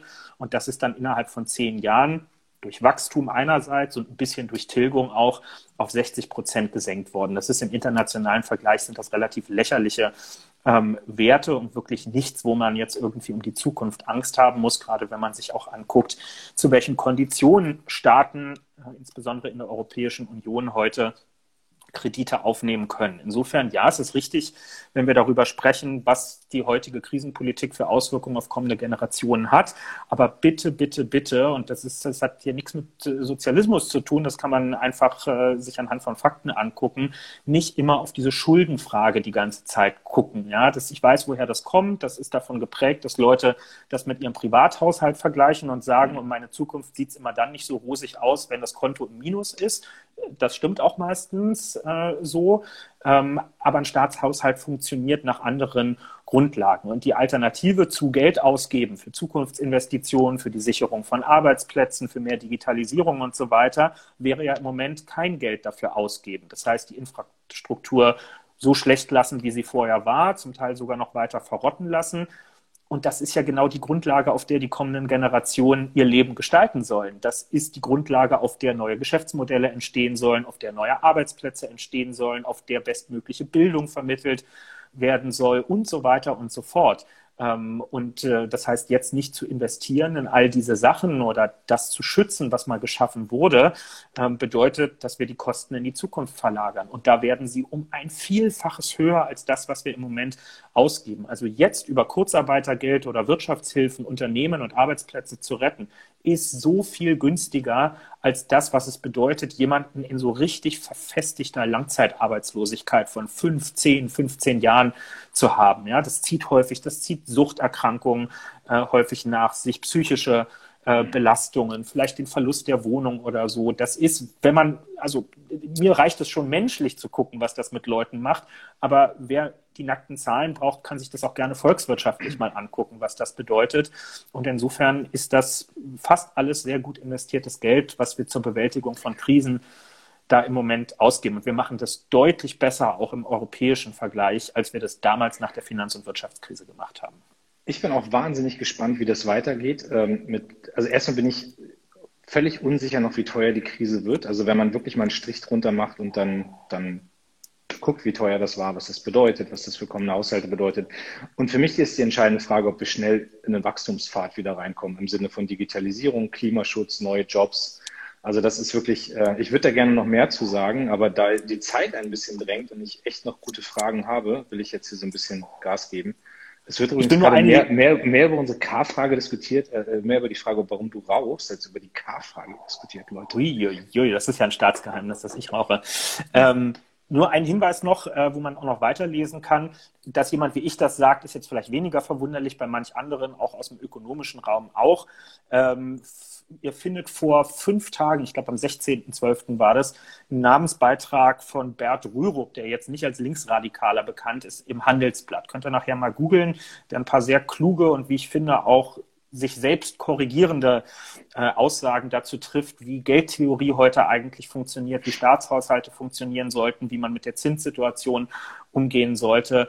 Ähm, wenn das aus dem Mund von so jemandem kommt, ist das, glaube ich, ein, ein guter Hinweis, dass man mal so ein paar liebgewonnene und durchaus sehr neoliberale Überzeugungen auch über Bord werfen kann. Kleine Leseempfehlung an dieser Stelle.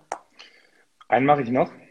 Ähm, kurze Vorgeschichte. Letzten Samstag hat mich Benjamin von Stuttgart-Barre angerufen, um mir zu erzählen, dass er gerade Monika Grüters getroffen hat im Buchladen, die total ausgerastet ist vor ihm und über Till Brönner geschimpft hat. Ähm, und dann äh, hat er sich vorgestellt, sie hat ihn erkannt und dann ist sie massiv zurückgerudert. Und die Frage von, von, von Stucki dauert jetzt dreieinhalb Minuten, aber ich finde, äh, sie, sie gibt viel Anlass äh, über Dinge, über die man reden kann. Lieber Kevin, lieber Lars, müsst mir jetzt mal bitte weiterhelfen. Äh, ich habe ja mal erzählt, dass ich genetisch bedingt nichts anderes jemals wählen konnte, kann, werde, will als Rot-Grün. Schon mal gut. Äh, ihr könnt auch irgendwann Franz Market aufstellen, ich bin immer noch dabei. Ähm, Guter Mann. Jetzt habe ich hier aber ein Video von der CDU-Dame Frau Grütters, Monika Grütters, Kulturstaatsministerin. Und ich weiß nicht, wie ich damit umgehen soll. Da, da fehlen mir jetzt ein bisschen E. Ähm, es trug sich nämlich Folgendes zu am letzten Samstag in einer Buchhandlung hier in Berlin, die ja noch offen sind zum Glück und die Baumärkte endlich zu. Also da greift das Konjunkturpaket mal.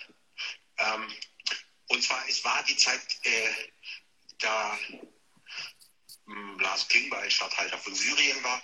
Und da äh, war also Frau Grütters in dem Buchladen und regte sich gerade wahnsinnig über Till Brönner auf, aus irgendeinem Grund. Sie kaufte zweimal das Buch Lob der Ehe. Ich erkannte sie nicht, da sie einen Mundschutz trug und ich ja auch und deshalb auch meine Sonnenbrillengläser beschlagen waren. Ähm, ich muss in eine Sonnenbrille tragen, sonst werde ich von mir selbst erkannt. Und ähm, sie schimpfte wahnsinnig auf Till Brönner. Ich ging also näher heran, Mindestabstand immer noch, aber zweimal Lob der Ehe kaufen, da dachte ich schon, oh, da kriselt's. Ähm, und immer weiter auf Till Brönner und irgendwann sagte der Buchhändler, ja, Herr Stuckerberg, Sie können ja vielleicht ein Buch von sich mal schenken. Ist aber leider ausverkauft bei mir. War wirklich so. Ich hatte aber eins dabei, weil ich äh, manchmal Leute auf der Straße anbettele, dass sie mir Videos aufnehmen, weil ich erwäge, auf Instagram davon mal ein paar zu posten. Noch bin ich zu scheu dafür, aber vielleicht mache ich das mal. Werbung äh, für das Buch, das ich gerade mit Martin Suter gemacht habe. Alle sind so ernst geworden. Ich hatte also eins dabei und habe es der Kulturstaatsministerin äh, hingehalten, gesagt, jetzt wollen wir uns alle mal beruhigen, die also einen kompletten Meltdown hatte. Ich war gerade im Wald und der Till Brenner ist so ein Heuchler und so weiter. Und wie gesagt, Sie müssen sich jetzt unbedingt beruhigen, das ist irgendwie gerade falsch adressiert hier. Außerdem ist Till Brenner mein Freund und jetzt bitte aufhören.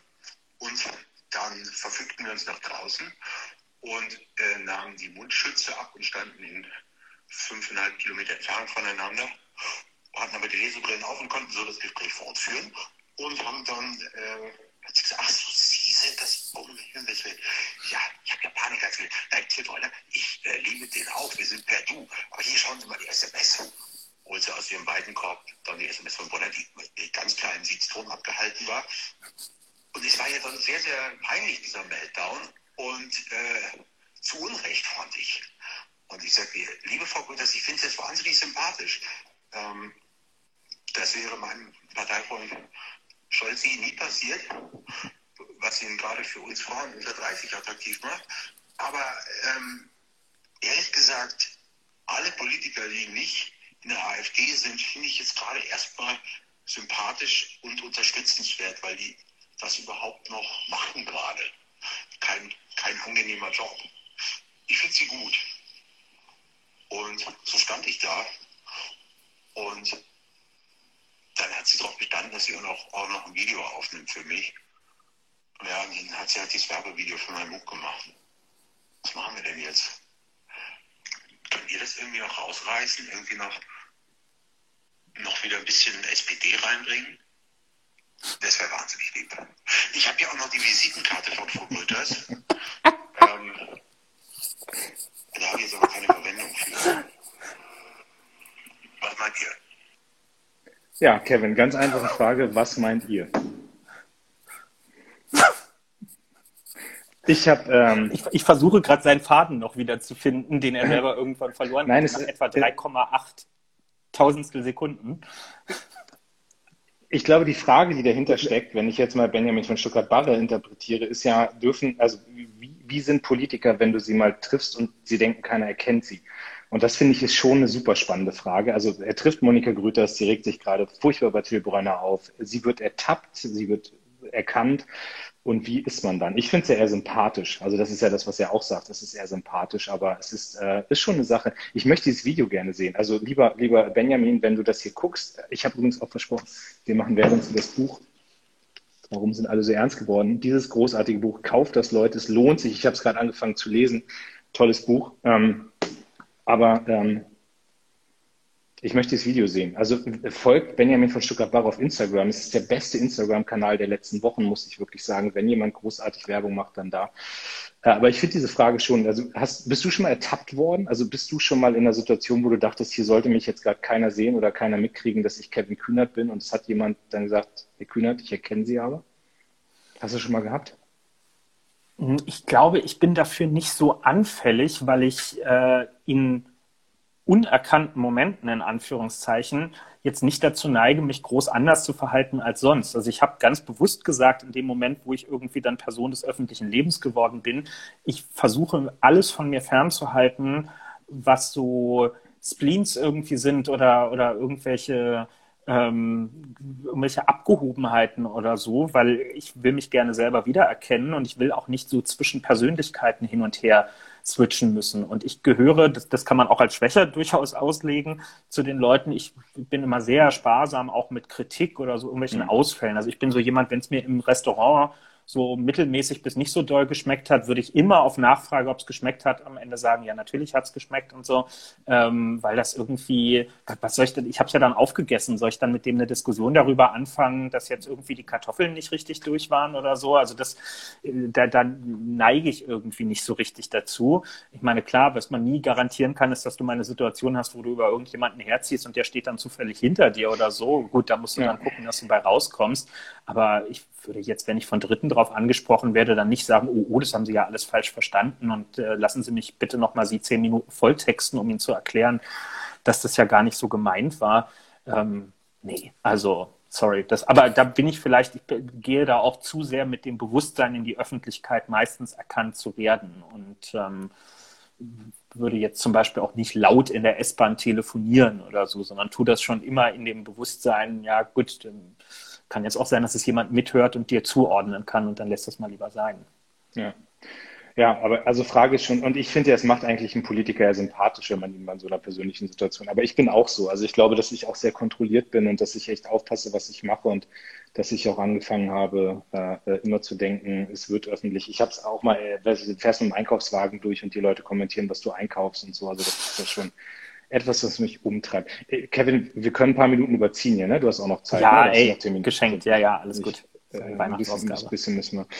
Genau, aber auf jeden Fall ähm, Stuttgart Barre, äh, großartiger Typ, äh, kommt ja, hat ja eine Zeit lang auch äh, gelebt bei mir im Wahlkreis im wunderschönen Rotenburg. Darüber streiten wir immer. Äh, sein, sein Vater war ja, äh, so war ja äh, Pfarrer, Pastor bei mir und und der hat ein Panikherz und ich höre gehört auch in diesem Buch, das ich ja noch nicht durchgelesen habe, ähm, ähm, schießt er immer gegen die Stadt Rotenburg. Also das ist ein Dissens. Arndt Zeigler, bei dem wir jetzt ja beide im Podcast waren, und Stucki auch, äh, hat ja auch eine Zeit lang in Rotenburg gelebt, also auch aus meinem Wahlkreis.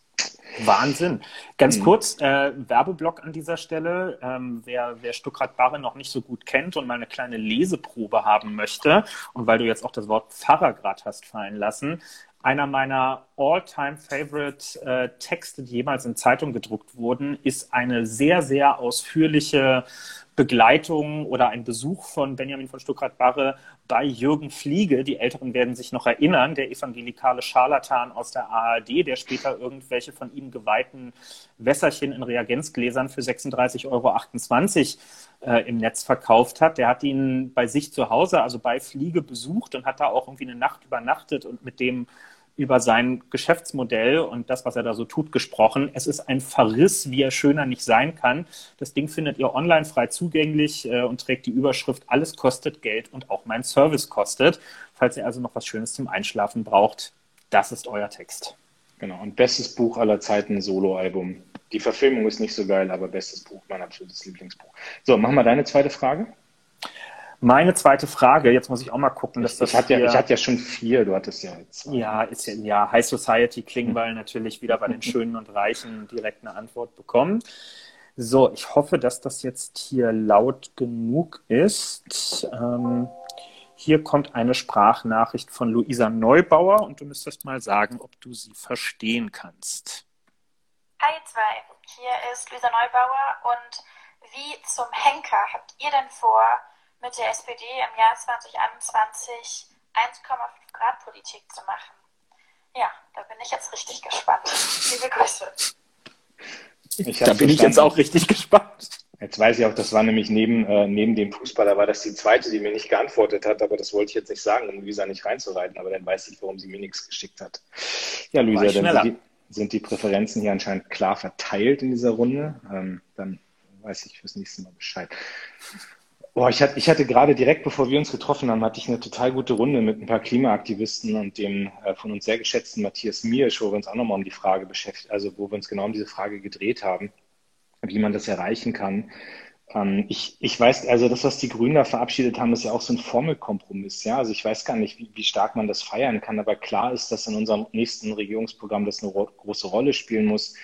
Ähm, wir haben das Klimaschutzgesetz jetzt auf den Weg gebracht. Ich, da müssen wir auch hart nachziehen. Also da wird ja jetzt nächstes, also 2021 zum ersten Mal überprüft, ob Ziele erreicht werden im Bereich Energiepolitik, im Bereich äh, Gebäude, ähm, im Bereich Landwirtschaft, im Bereich Mobilität. Und da muss dann hart reingegangen werden. Und es muss nachgebessert werden. Aber das Bekenntnis zu den Zielen äh, Paris ist, ist total wichtig. Und ähm, für mich ist aber wichtig, dass wir jetzt im Regierungshandeln die Dinge machen. So, das kann man vielleicht so als, als ähm, würde ich jetzt als erstes Statement erstmal dazu sagen. Also, und ich finde auch, ich weiß, Luisa guckt von außen drauf und sieht das kritisch als Aktivistin, das ist auch richtig so. Ähm, aber ich finde, es hat sich in der SPD auch vieles getan. Also, Kevin, wenn ich mir angucke, wo wir mit den Kämpfen vor zwei Jahren waren, dann finde ich, gibt es eine, gibt's eine Bewegung. Also, das würde ich ganz klar sagen. Und dass wir zum Beispiel diese Abwrackprämie verhindert haben und dass wir dafür gesorgt haben, dass die nicht kommt, sehe ich als, als großen Fortschritt. Also, ich weiß nicht, wie du es bewertest. Ja, ich glaube, beide Sichtweisen haben natürlich ihre Berechtigung. Ne? Also wir, wir haben das Recht und auch die Pflicht zu sagen, wo wir uns klar bewegt haben in den letzten Jahren und das kann man wirklich kaum übersehen. Und die Klimabewegung hat gleichzeitig komplett recht, wenn sie sagt, das ist alles schön und gut. Ähm, aber wenn ihr euch Ziele gesetzt habt oder wir das alle international getan haben, dann müssen die ja der Maßstab sein und nicht die Frage, was ihr vor 20 Jahren in eure Wahlprogramme äh, reingeschrieben habt. So und das, worüber wir jetzt diskutieren, ist ja quasi die Spanne dazwischen? Wie kann man zwischen dem, wo wir herkommen, ja, irgendwie alte Kohlekumpelpartei und so, was ja, da hängt ja nun wirklich außer so ein bisschen emotional auch, auch keiner mehr richtig dran äh, in der SPD. Ähm, wie kann man dort den Weg irgendwie schneller hin zu den notwendigen Sachen machen. So, jetzt passiert etwas, was in der Politik immer so ein bisschen unglücklich ist. Es gibt nicht die eine Mastermaßnahme, wo man sagen muss, wenn das durchgesetzt ist, dann wird alles gut. Danach suchen ja immer alle. Sondern es geht um ganz unterschiedliche Bereiche. Und auch hier wieder, wie gesagt, ich hatte heute Nachmittag zwei Stunden Runde zu meinen Programmbereichen für unser Wahlprogramm. Man kann ja so ein paar Sachen schon mal highlighten an der Stelle. Bin ja unter anderem für den Bereich irgendwie Wohnen, Bauen und so zuständig. Der Gebäudesektor ist in Deutschland more or less für 20 Prozent der Emissionen zuständig. Völlig unterschätzter Bereich, ne? also inklusive allem, was dazukommt, Fernwärme, Heizung und so weiter. Das, das gehört dort alles mit rein. Ähm, das ist ein Fünftel unserer Emissionen und damit ein ganz wichtiger Einspar. Bereich so. Und wir sind gewillt, ganz massiv die Förderung für energetische Sanierung hochzutreiben. Es ist viel zu wenig, dass wir im Moment ein Prozent des Gebäudebestandes im Jahr nur äh, sanieren. Das muss viel schneller gehen, sonst kann man sich ja durchrechnen. Jedes Jahr ein Prozent, dann brauchen wir 100 Jahre, bis wir durchsaniert äh, haben. 100 Jahre ist viel zu lang für das, was uns Paris ähm, eigentlich äh, vorgibt. So, wenn wir das schneller machen wollen, braucht es dafür Fördergelder, okay. So, und dann gibt es Vermieter, die nehmen diese Fördergelder nicht in Anspruch, ähm, sanieren nicht äh, und werden natürlich erleben, dass die Heizkosten zum Beispiel bei Ihnen, dort wo Ölheizung oder so noch in den Gebäuden drin sind, ab nächstem Jahr dann auch mit der CO2-Bepreisung richtig heftig steigen werden.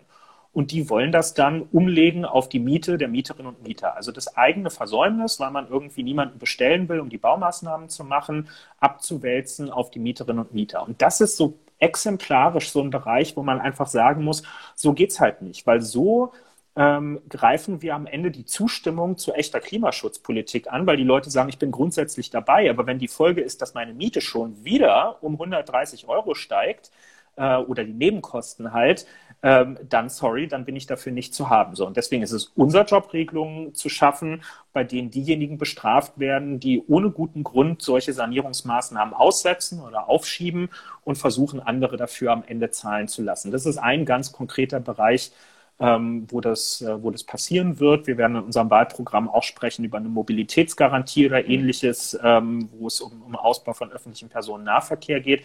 Also es wird um einen klugen Mix von ganz, ganz vielen unterschiedlichen Maßnahmen gehen müssen. Und wenn Matthias Mirsch oder andere hier wären, würden sie immer hinzufügen, Erneuerbare, erneuerbare, erneuerbare, erneuerbare. So, wir haben vor ein paar Jahren, ich glaube 2017 war das, noch gezeigt, ähm, dass man viel schneller beim Ausbau sein kann, als wir es im Moment können. Wahrscheinlich müssen wir, nein, nicht wahrscheinlich, wir müssen noch ambitionierter sein, als wir es damals waren.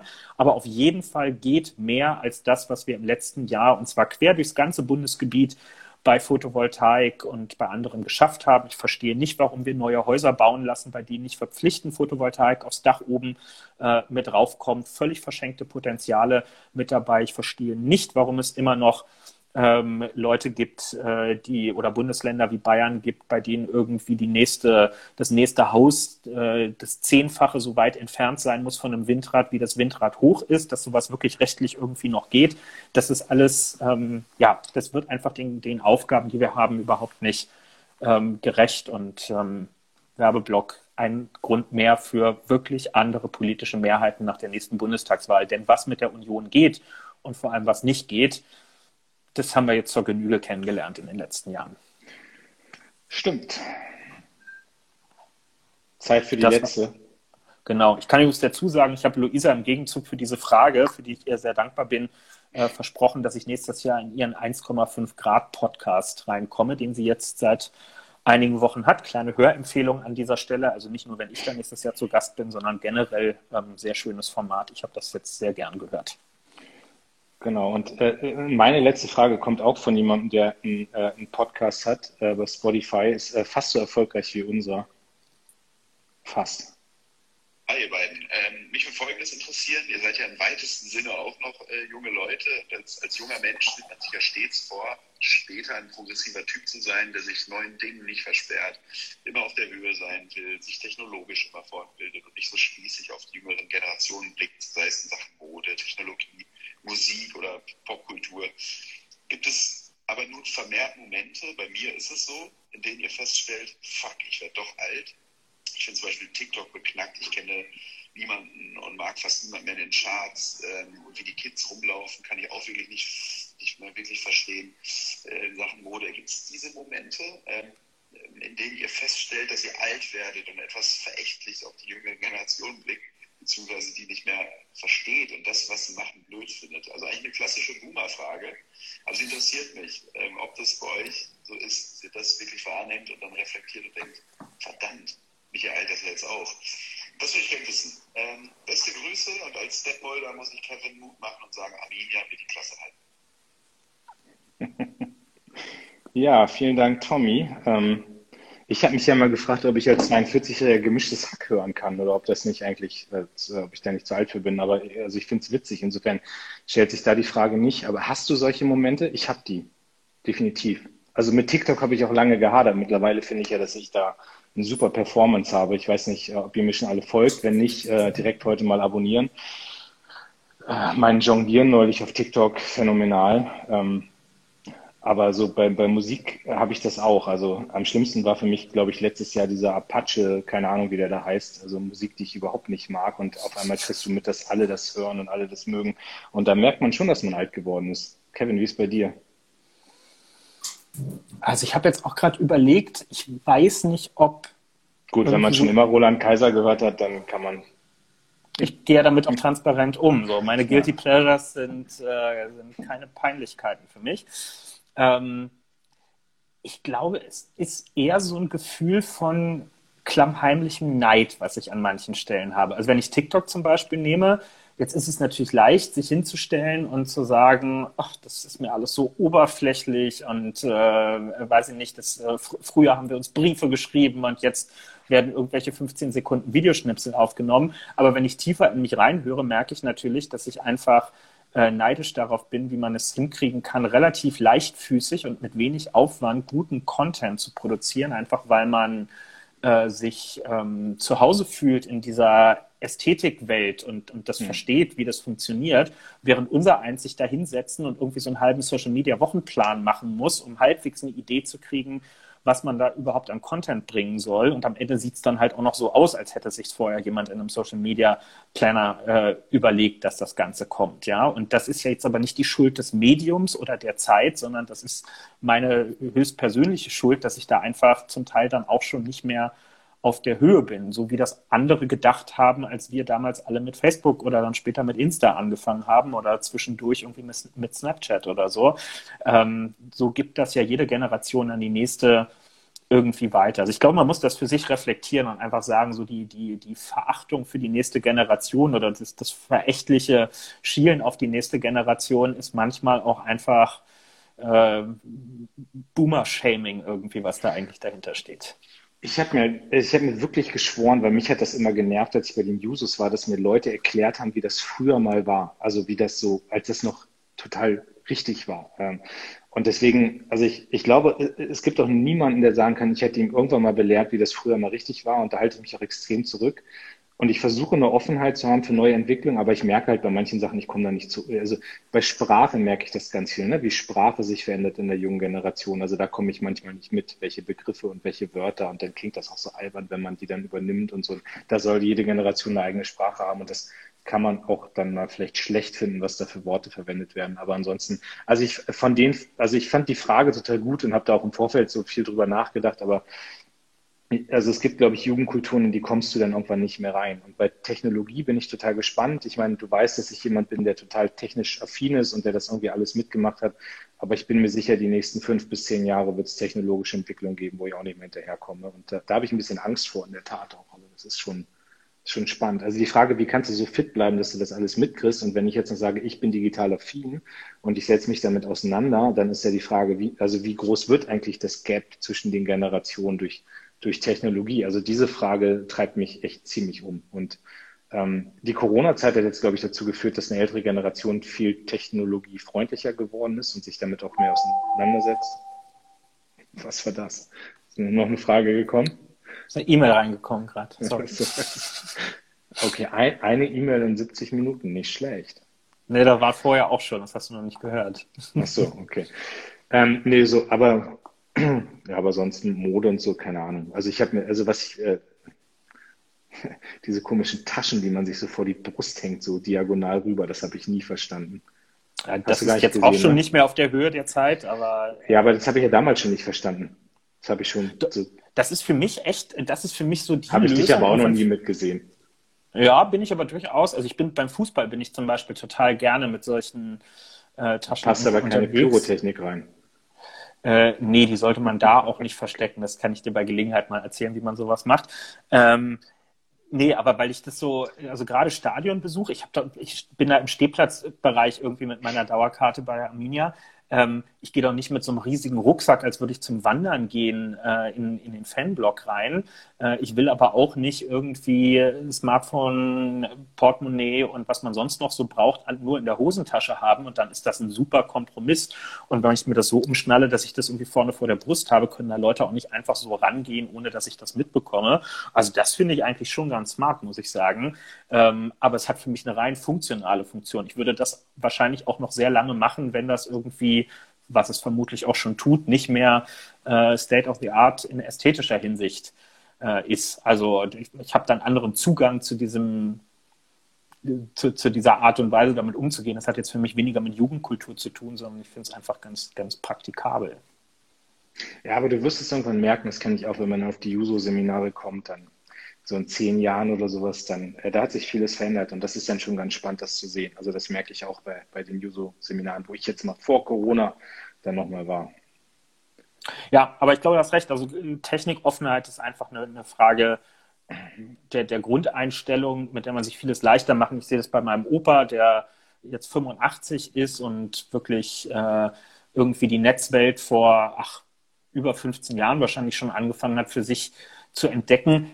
Der wird mir jetzt auch nicht TikTok beibringen, darum geht es nicht. Aber der ist ähm, der ist von Leuten, die irgendwie 60 Jahre jünger sind als er oder in vielen Fällen auch eher 70 Jahre jünger als er, sicherlich nicht mental 70 Jahre entfernt, sondern vielleicht eher so 20, würde nie verächtlich über die sprechen, hat immer ein großes Interesse an dem, was dort an Innovationen äh, auch passiert. Und das ist eigentlich eine Grundhaltung, wenn man sich die bewahrt, dann muss man irgendwie kein Techie sein am Ende, um das alles äh, noch, noch zu verstehen, sondern einfach erstmal zu sagen, hey, das ist der normale Gang der Dinge in einer innovativen, globalen Gesellschaft. Neue Dinge kommen auf den Markt, manches werden wir später drüber lachen, anderes wird sich durchsetzen und vor allem eben das, was den Alltag leichter macht.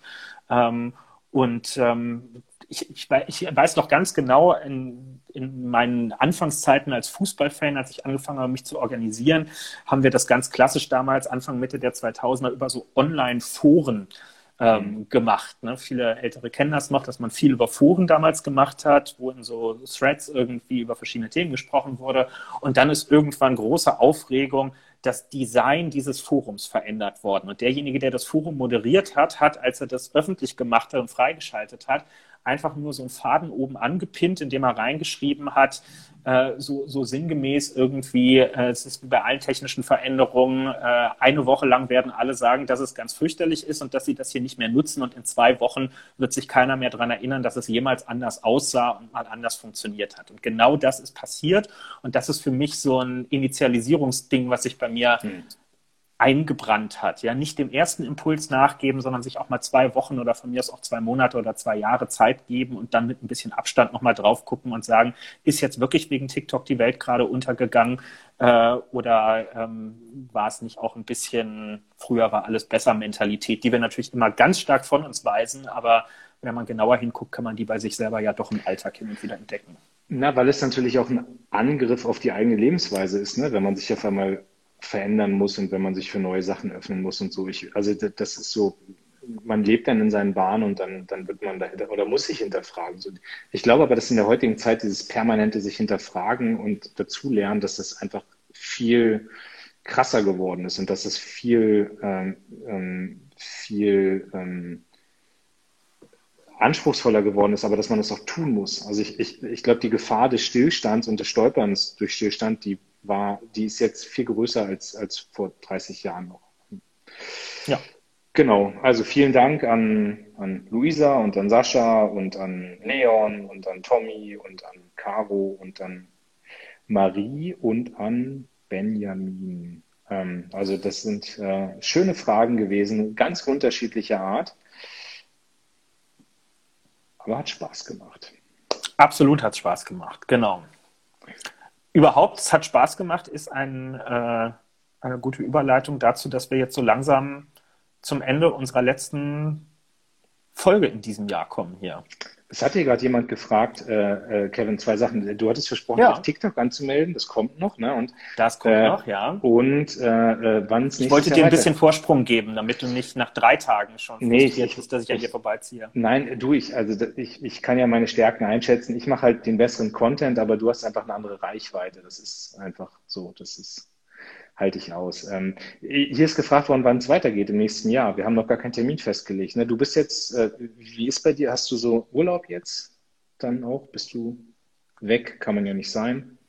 Also ich mache jetzt noch bis bis Mittwoch, ich weiß nicht, ob ich es schon erwähnt hatte, aber ich bin ja, während sich alle im politischen Berlin in die Büsche schlagen, mache ich heldenhaft am Mittwoch noch den letzten NTV-Frühstart am 23. Dezember, morgens hab um sieben. Habe ich dir schon ausgelacht, ja, habe ich dir schon ausgelacht. Mhm. Hast du so Rituale, also bevor du in Urlaub gehen kannst? Ähm, also ich habe, nee, hab, bei mir ist so totales Ritual, mein E-Mail-Postfach muss komplett leer sein, da darf keine einzige E-Mail mehr drin sein.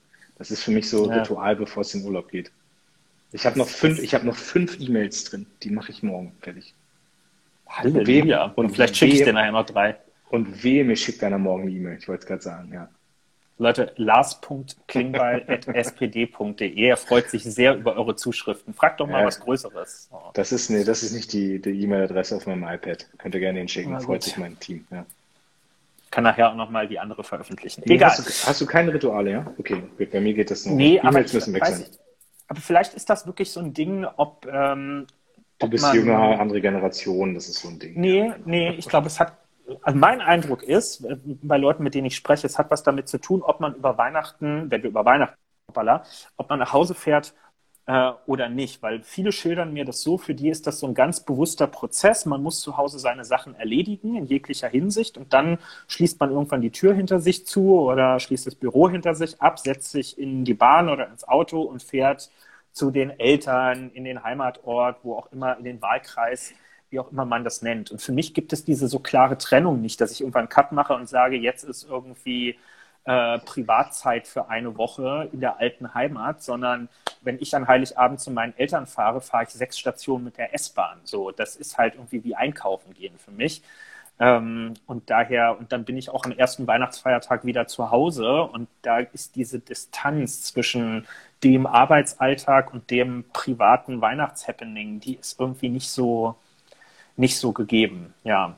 So, aber ich werde, ich werde viel aufräumen über die Feiertage, weil doch das ist, wenn du so willst, ein Ritual.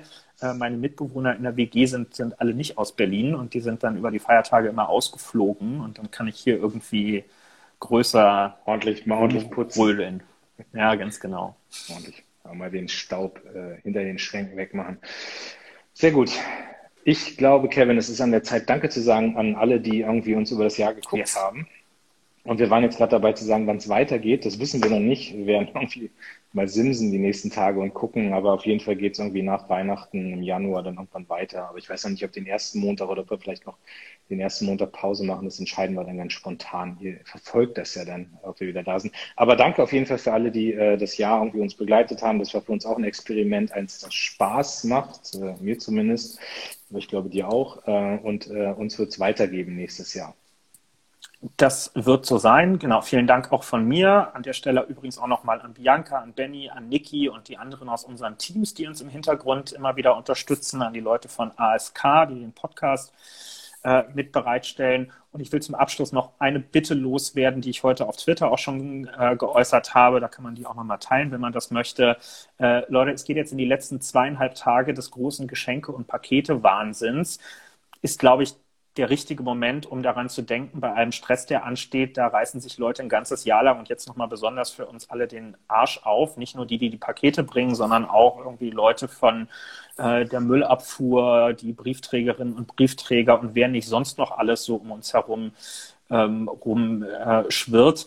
Äh, ähm, denkt auch an die, wenn es darum geht, jetzt mal Danke zu sagen zu Weihnachten, vielleicht auch mal ein Trinkgeld oder irgendwas Süßes oder so zu übergeben. Nein, das ersetzt keine bessere Bezahlung, die in vielen Bereichen notwendig ist, aber es geht einfach um eine Geste des Respekts und des menschlichen Miteinanders äh, im Alltag. Und das sind Leute, die richtig hart, noch härter als sonst geschuftet haben, um den Laden dieses Jahr am Laufen zu lassen. Und ähm, wer die Möglichkeit hat, da eine kleine Geste wenigstens der Dankbarkeit zu zeigen, zeigt sie, kommt an der richtigen Stelle an. Genau, schließe ich mich komplett an und denkt alle dran, Corona macht Weihnachten keine Pause, also achtet auch Heiligabend auf Abstand, passt auf die Leute auf, die ihr trefft, äh, kümmert euch um eure Gesundheit und wir sehen uns alle froh und munter nächstes Jahr wieder. Frohe Weihnachten. Das machen wir. Mach's gut, Lars. Ciao, ciao.